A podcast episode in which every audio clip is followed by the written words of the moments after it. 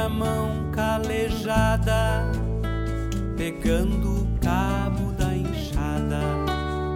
Eu vi a mão trabalhando nas vilas que fui passando, procurando uma resposta pro meu canto ser feliz.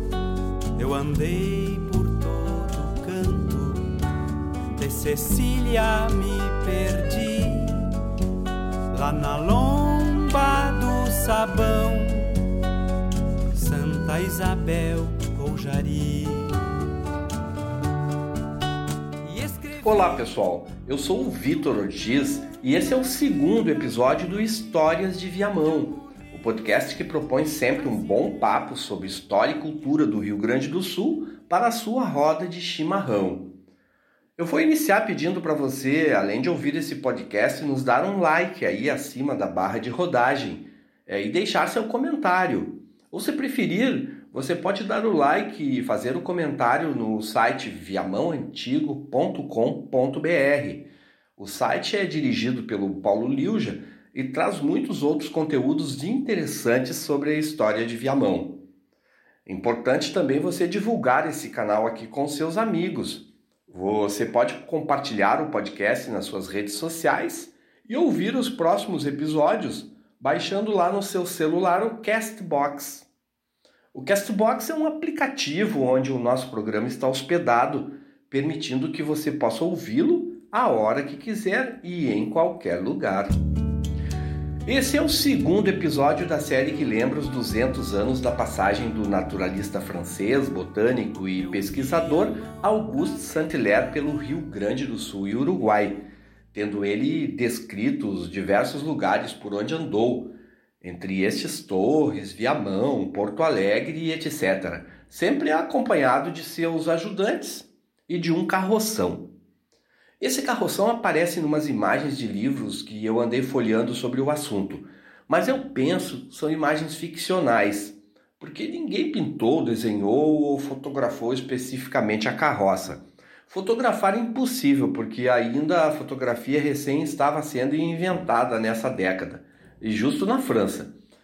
Pintada ou desenhada até que poderia ter sido. Aliás, em se tratando de imagens do Brasil desta época, o troféu fica para outro francês, Jean-Baptiste Debré, autor do álbum iconográfico Viagem Pitoresca e Histórica ao Brasil, editado em 1834. Mas o Debré embora tenha produzido pinturas inclusive da paisagem de Porto Alegre dessas primeiras décadas do século XIX, não pintou a carroça do Saint-Hilaire, infelizmente. Eu a imagino como um carroção é, puxado a bois, com rodas grandes de madeira e um teto de palha ou tecido, certamente fechada nas laterais, tipo uma carruagem. É, o certo é que ela era uma espécie de laboratório ambulante, onde se empalhava pássaros, secavam-se folhas e galhos, e onde Saint-Hilaire foi juntando as partes da sua coleção de espécies, principalmente da flora, com alguns itens catalogados pela primeira vez. Na página 13 do livro, que traz os apontamentos do botânico sobre essa viagem ao sul do país, Saint-Hilaire se refere à relva dos charcos existentes entre as diversas lagoas da região litorânea, nessa passagem que ele vai realizar entre Torres e Tramandaí, como possuidora de algumas espécies já conhecidas pela ciência botânica. O Eriocaulum, número 1805, e uma Vilárcia crescem em abundância nos lugares mais úmidos, escreve ele no diário. Eriocaulum, por exemplo, é um gênero de planta florífera que tem mais de 600 espécies existentes, principalmente em regiões tropicais, mas encontráveis tanto na Ásia como na América. Para quem é campeiro, foi guri como eu em Viamão nos anos 70, jogando futebol nos campinhos improvisados, as chacras das redondezas, é, como eu fui, é, trata-se daqueles tufos de capim do qual emergem em certa época do ano vários caules compridos com uma florzinha branca e arredondada na ponta, parecendo uma bolinha de algodão. e que a gente catava para soprar, fazendo explodir um monte de plumas pelo ar. Acho que todo mundo brincou com isso na infância, não é mesmo? Bom, mas não foi o Saint-Hilaire quem inventou essa forma taxonômica de catalogar as espécies da flora global e colocando do lado delas um número e tem outros detalhes. O hoje denominado ICBN, Código Internacional de Nomenclatura Botânica, é o onde estão tudo registrado, onde estão todas registradas essas espécies.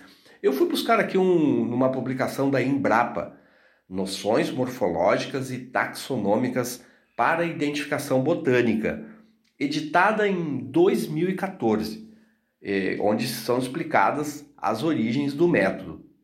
Segundo o livro, o, foi o Aristóteles, em 370 a.C., quem produziu o primeiro sistema de classificação de plantas, separando-as em árvores, arbustos e ervas. Bem mais tarde, quando os árabes ocuparam a Europa entre os séculos 9 e 13, os europeus, então, em contato com essa nova cultura, ampliaram seus conhecimentos sobre plantas e coleções existentes, surgindo a necessidade de ordenar todas essas informações. Dessa época, vários sistemas foram propostos. Porém, foi o do sueco Carl von Linneu, nascido em 1707 e falecido em 1775, quatro anos antes do nascimento de Saint-Hilaire em Orleans, que revolucionou a sistemática, sendo por isso ele, o Carl, o Carl Linneu, conhecido como o pai tanto da sistemática botânica quanto da zoológica. Linneu propôs uma nomenclatura científica e introduziu o conceito de espécie e gênero. A nomenclatura binária, como o próprio nome define, ela se baseia em dois nomes, que devem ser grafados em itálico ou sublinhados, seguidos do autor da espécie, ou seja, o botânico que realizou a sua diagnose, ou seja, que foi lá, estudou a planta e fez um diagnóstico é, detalhado, né, desse jeito científico de tratar esse tipo de coisa. É isso que Saint-Hilaire fez nessa sua passagem pelo sul do Brasil, não só pelo sul do Brasil, em toda a sua trajetória pelo país, né? Ele, por isso, é até hoje muito lembrado nos estudos de botânica das espécies nativas, né, é, brasileiras.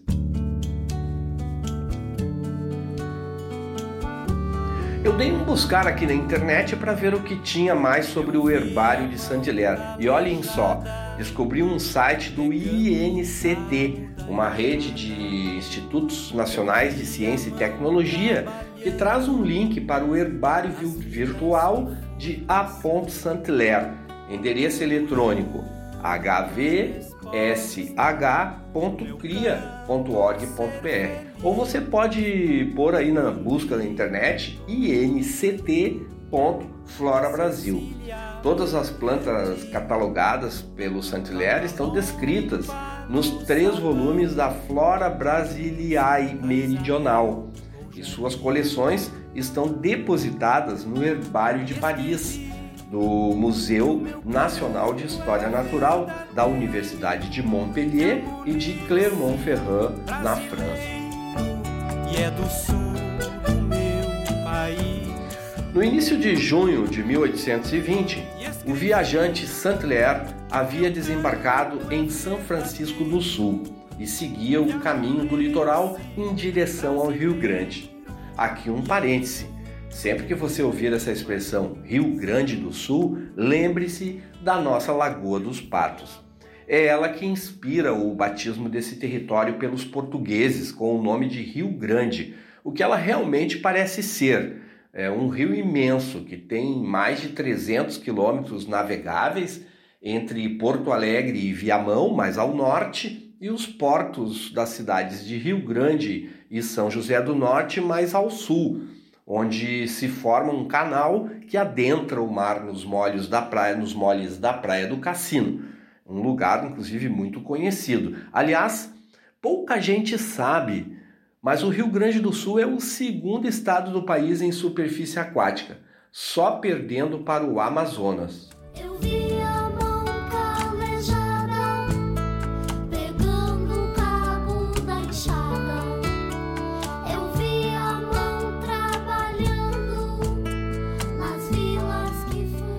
Na comitiva dos Saint-Hilaire, além da carroça, seguia junto um grupo de ajudantes. Um tropeiro experiente chamado José Mariano, que sabia ferrar os animais, cuidava do arreamento, caçava e preparava pássaros. Firmino, um índio da tribo dos Botocudos, encarregado de transportar e preparar as provisões e Manuel, um negro forro alugado pelo naturalista em São Paulo, que campeava animais e preparava o transporte das cargas no lombo dos bichos. Então, era um tropeiro, um índio e um negro, bem expressivo da sociedade colonial daquela época. Essa comitiva do Saint-Hilaire. Ele dava curso à sua viagem, iniciada quatro anos antes, em 1816, no Rio de Janeiro, e agora seguir o caminho do sul, em direção à única fronteira do Brasil que não tem barreiras radicais ou naturais, como a dos Andes ou da floresta amazônica, entre os reinos de Portugal e Espanha nas Américas daquela época. No sul, como ele sabia muito bem, havia uma fronteira aberta, onde há muitos anos se relacionavam portugueses, espanhóis e também índios de diferentes nações tanto no comércio como nas trocas culturais, às vezes até com casamentos entre essas diferentes nações e em muitas ocasiões com as armas. Eu não incluí aqui os negros porque nós vamos ter um episódio especial, o olhar de Saint-Hilaire para essa questão da escravidão no Rio Grande do Sul.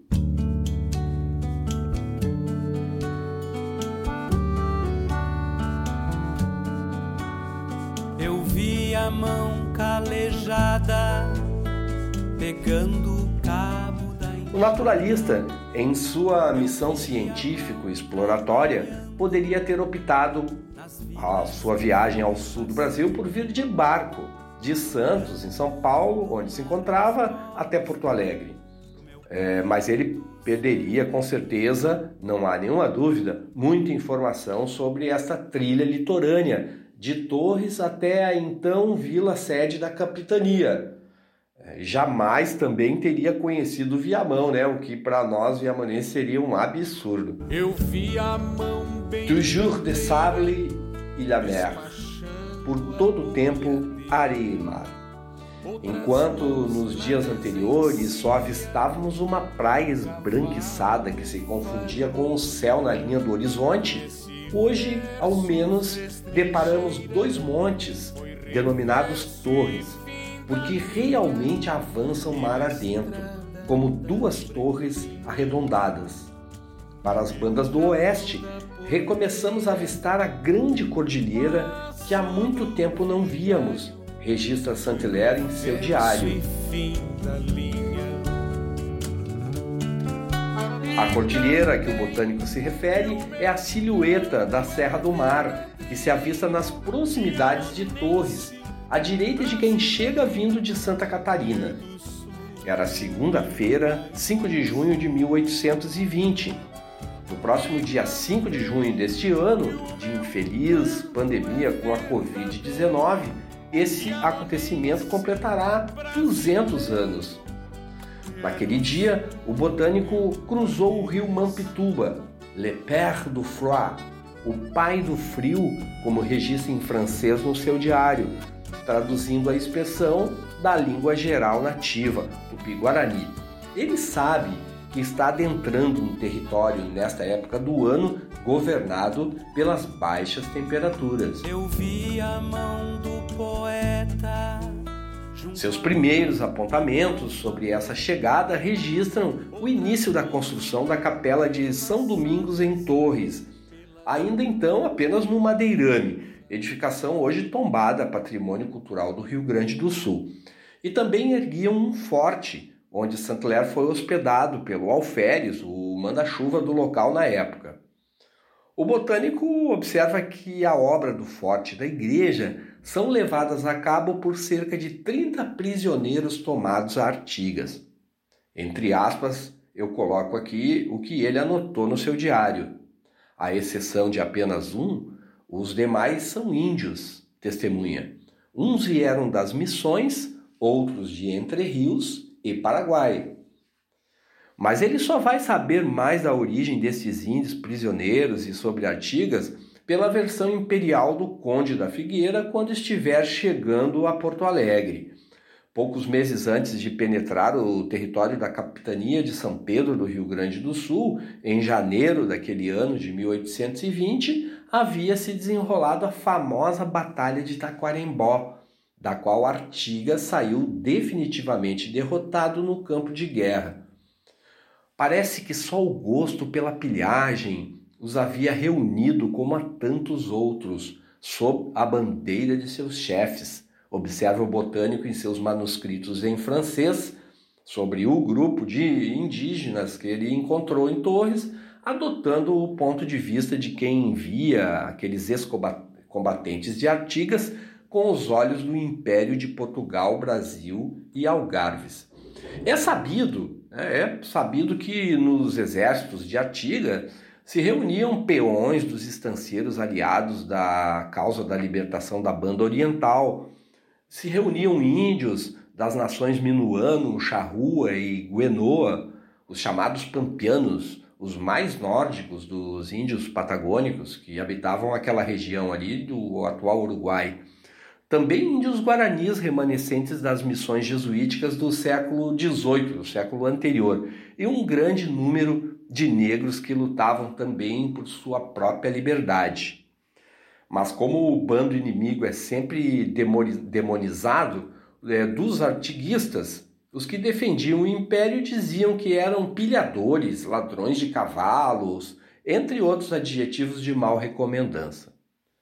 Naquele ano em que Saint-Hilaire iniciava sua trilha pela região, depois de dez passados anos de guerra contra Artigas, os portugueses haviam obtido uma vitória mais duradoura, que transformou o ainda então inexistente Uruguai na chamada província cisplatina, anexada ao Brasil pelo general Lecor no Tratado de 31 de julho de 1821 ano seguinte a esta visita do naturalista francês.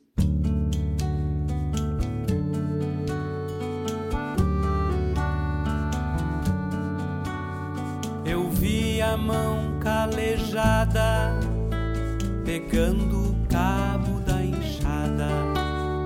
Eu vi a mão trabalhando. Os prisioneiros que Saint-Hilaire encontrou em Torres trabalhando na construção da igreja de São Domingos e do referido forte, onde o botânico vai pernoitar em 5 de junho de 1820, eram parte de um espólio humano da Batalha de Taquarembó.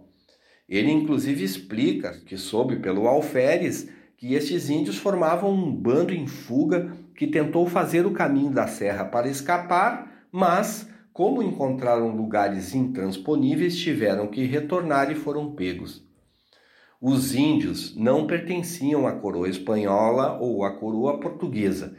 Eles tinham sua própria nação, mas seu território estava já há pelo menos dois séculos sendo ocupado com manejo de gado e estâncias de bandeirantes e tropeiros, e seu destino colocado à mercê de relações instáveis com diferentes nacionalidades e interesses. Tanto entre as diferentes nações indígenas de guaranis, minuanos, charruas, como entre estes europeus e colonos crioulos brasileiros, né, se estabeleceram muitas atividades, relacionamentos, como já comentado acima, e principalmente disputa de território. Ao descrever os índios vistos em Torres, Saint-Hilaire revela todo um estranhamento em relação às características físicas do grupo. São de estatura baixa, peito exageradamente largo, rosto de um carregado marrom, cabelos negros e lisos, pescoço muito curto, fisionomia verdadeiramente ignóbil, registra ele. O tradutor preferiu a palavra ignóbil no fechamento desta frase, mas como esta palavra tem muitos sinônimos, eu prefiro ficar com a versão de que o botânico viu-lhes como miseráveis na aparência. Acho que miseráveis é uma tradução mais é, fiel ao sentimento que o Saint-Hilaire teve ao encontrar este grupo de indígenas.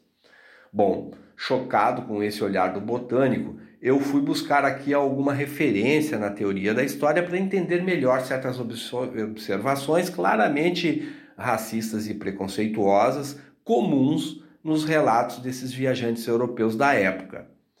Encontrei o livro Relatos de Viagem como Fonte à História, organizado pela pesquisadora Núncia Santoro de Constantino, renomada historiadora gaúcha e doutora em História Social pela USP, livro editado pela EDPUC RS em 2012. Núncia observa que o estranhamento adquire a forma de um filtro entre diferentes sociedades e culturas para o sujeito que viaja e que transcreve as suas experiências. Assim que o viajante insere-se em um conceito que não lhe é próprio, ele adota como parâmetro de comparação as vivências anteriores. A partir daí se posiciona questionando, exaltando ou contrariando aspectos que estão presentes naquele espaço a partir do estabelecimento de uma relação de alteridade, o olhar, ou seja, uma relação a partir do olhar do outro. Esse seu posicionamento frente ao outro é que faz com que o viajante, em sua narrativa, expresse e pontue o que lhe parece diferente. Em se tratando de viajantes que partiram da Europa em direção ao Novo Mundo nessa época, não há dúvida de que o filtro utilizado para trabalhar com essas narrativas seja o eurocentrismo. E os europeus não apenas se achavam superiores, eles tinham certeza que eram, principalmente em relação a índios e negros, né?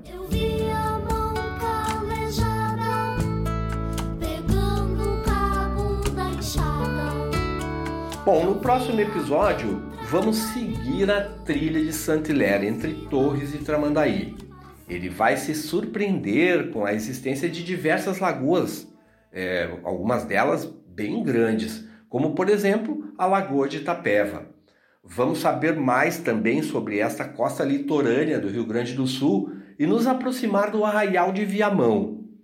Descobrir a origem de espécies que se tornaram comuns para a cultura gaúcha como os butiás e os maricás. Vamos voltar no tempo para entender como a Mata Atlântica estendeu-se para o sul a partir da última transgressão marinha, ocorrida há tão somente 5 mil anos, tempo que representa fugazes segundos na história geológica do nosso planeta.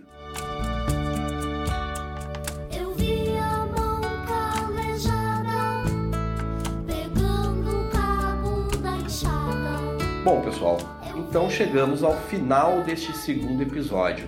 Quem conversou com vocês fui eu, e eu sou o Vitor Ortiz, e este foi o segundo episódio do canal Histórias de Viamão também segundo episódio da série 200 anos da viagem de Saint-Hilaire ao sul do Brasil. A trilha sonora é da música Viamão em canto e verso, do compositor viamonense Everton Ferreira. A montagem dos áudios é de Bernardo Moleta. Acompanhe o próximo episódio. Você pode encontrar este programa no Castbox, baixe o Castbox aí no seu celular ou então procure lá no site fiamãoantigo.com.br. Em breve nós estaremos aqui com você outra vez para mais uma história do podcast Histórias de Viamão. Procurando resposta pro meu canto ser feliz. Eu andei de Cecília me perdi, lá na lomba do sabão, Santa Isabel ou Jari. E escrevi